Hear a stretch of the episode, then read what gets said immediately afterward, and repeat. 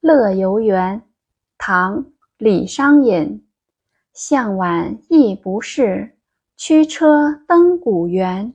夕阳无限好，只是近黄昏。乐游原，唐·李商隐。向晚意不适，驱车登古原。夕阳无限好，只是近黄昏。注释：乐游原地名，在长安城南，是当时著名的游览区。因地势较高，登临此地，长安城历历在目。向晚，傍晚，意不适，情绪不好，心情不畅快。驱车，赶着车子，驾车。古原，指乐游原。夕阳。傍晚的太阳，近接近。译文：傍晚时分，心情不舒畅。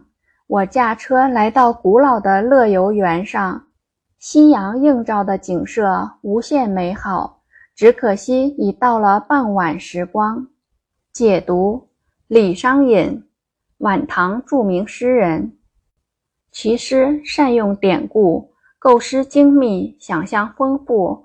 独具风格，他的诗作在《玉溪生诗注》中收录较全。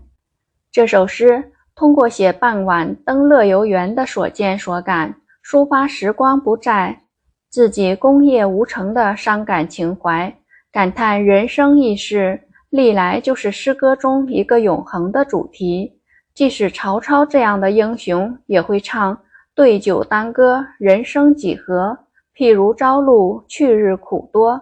毛泽东这样的伟人也有“人生易老，天难老”的慨叹，何况满腔豪情，到老终于壮志难酬的普通文人李商隐，把这难以排遣的情怀，用“夕阳无限好，只是近黄昏”这样平常如白话的诗句，表达得含蓄、形象、凝练而又格外沉重。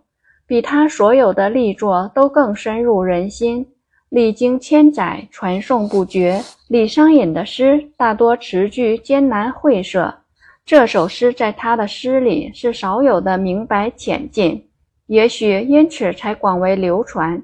从字面看，“只是”二字表达的应该是一种转折，但是这首诗里却不同，因为第三句实际上与全诗的主旨在唱反调。